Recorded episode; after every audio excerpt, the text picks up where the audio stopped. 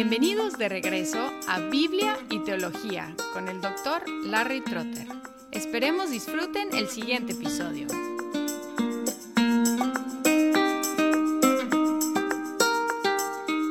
He mencionado que el contexto de esta segunda carta de Pedro es que había algunos falsos maestros en las iglesias a las cuales él escribió.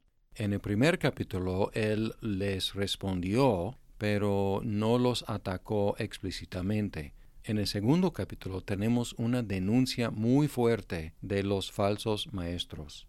Los primeros tres versículos dicen, pero se levantaron falsos profetas entre el pueblo, así como habrá también falsos maestros entre vosotros, los cuales encubiertamente introducirán herejías destructoras, negando incluso al Señor que los compró, trayendo sobre sí una destrucción repentina.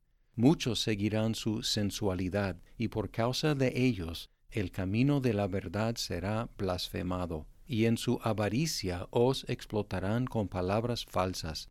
El juicio de ellos desde hace mucho tiempo no está ocioso, ni su perdición dormida. Así como el pueblo de Dios en el Antiguo Testamento los cristianos debemos anticipar la misma amenaza interna que ellos experimentaron. Tanto Jesús como Pablo, como Juan, como Judas, como aquí Pedro, advirtieron contra falsos profetas y falsos maestros. Pueden ser falsos en su pretensión de ser maestros, a lo mejor no eran maestros y pretendían ser maestros, y por supuesto eran falsos en lo que enseñaban ellos introdujeron en la iglesia herejías de destrucción, herejías destructoras, falsas enseñanzas que traen sobre ellos y sobre sus seguidores destrucción. Y aunque Pedro no explicó exactamente cómo, ellos negaron al Señor que los compró.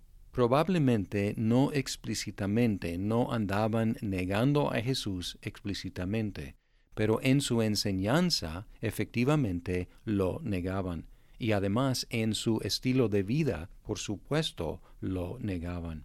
Esta expresión es un poco difícil de entender. ¿Cómo negaron al Señor que los compró? Una posibilidad es que es una referencia a la redención de los israelitas de Egipto. Dios los compró. Y si esta es la interpretación correcta, esto indica que los falsos maestros eran de trasfondo judío, que ellos negaban al Señor Dios que los rescató de Egipto. Pero más probablemente se refiere a Jesús, una negación de Jesús, quien compró a su pueblo, quien redimió a su pueblo del pecado y de la condenación, muriendo por ellos. Pablo utilizó este lenguaje en Primera de Corintios 6:20, pues por precio habéis sido comprados. Además, en Gálatas 3:13 escribió, Cristo nos redimió de la maldición de la ley, habiendo sido hecho una maldición por nosotros. Pero aquí el problema es cómo es que ellos negaron al Señor que los compró. ¿Los compró o no los compró? los redimió o no los redimió. Y si los redimió, ¿cómo es que lo negaron? Y si lo negaron, ¿cómo es que los compró? Porque si los compró, no lo habrían negado. Si los redimió, en verdad, no lo habrían negado. Y si lo negaron, ¿cómo podemos decir que Jesús los redimió? Una posibilidad es que la referencia puede ser irónica, puesto que estos falsos maestros demostraron claramente que realmente no habían sido redimidos de su pecado y de su condenación. O puede ser irónico en el sentido de que ellos decían que el Señor los había comprado, pero obviamente no los habría comprado, no los habría redimido, porque ellos lo negaban. Vivían abiertamente vidas de sensualidad y de avaricia y además persuadieron a muchos que los siguiera en su estilo de vida y su falsa enseñanza. En el 2 dice, muchos seguirán su sensualidad, y su motivación fue la avaricia. En el 3, en su avaricia os explotarán con palabras falsas. Esto contrasta con lo que Pedro afirmó en el primer capítulo, diciendo, porque cuando os dimos a conocer el poder y la venida de nuestro Señor Jesucristo, no seguimos fábulas ingeniosamente inventadas, sino que fuimos testigos oculares de su majestad. Y en contraste, estos falsos maestros, en su avaricia, explotaban con palabras falsas. El resultado de su avaricia sensual fue que los no cristianos criticaban la fe cristiana. Dice, y por causa de ellos el camino de la verdad será blasfemado. Quizás suene duro, pero tenemos que insistir en que los cristianos sensuales y avaros no son cristianos, porque si los reconocemos como cristianos, estamos exponiendo la fe cristiana a la blasfemia de los incrédulos y no podemos culparlos si ellos critican la fe cristiana, si nuestros representantes son sensuales y avaros. Es una objeción que encuentro frecuentemente cuando estoy tratando de compartir el Evangelio. La gente menciona pastores sensuales y avaros.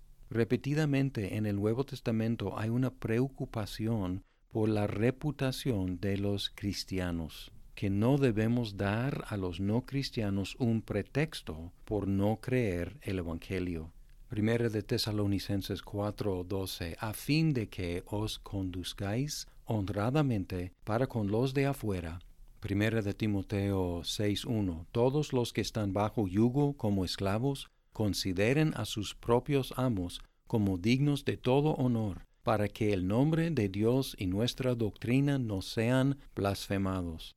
Tito 2, 4 y 5. Enseñen a las jóvenes a que amen a sus maridos, a que amen a sus hijos, a ser prudentes, puras, hacendosas en el hogar, amables, sujetas a sus maridos, para que la palabra de Dios no sea blasfemada. Primera de Pedro 2:12. Mantened entre los gentiles una conducta irreprochable, a fin de que en aquello que os calumnian como malhechores, ellos por razón de vuestras buenas obras, al considerarlas, glorifiquen a Dios en el día de la visitación.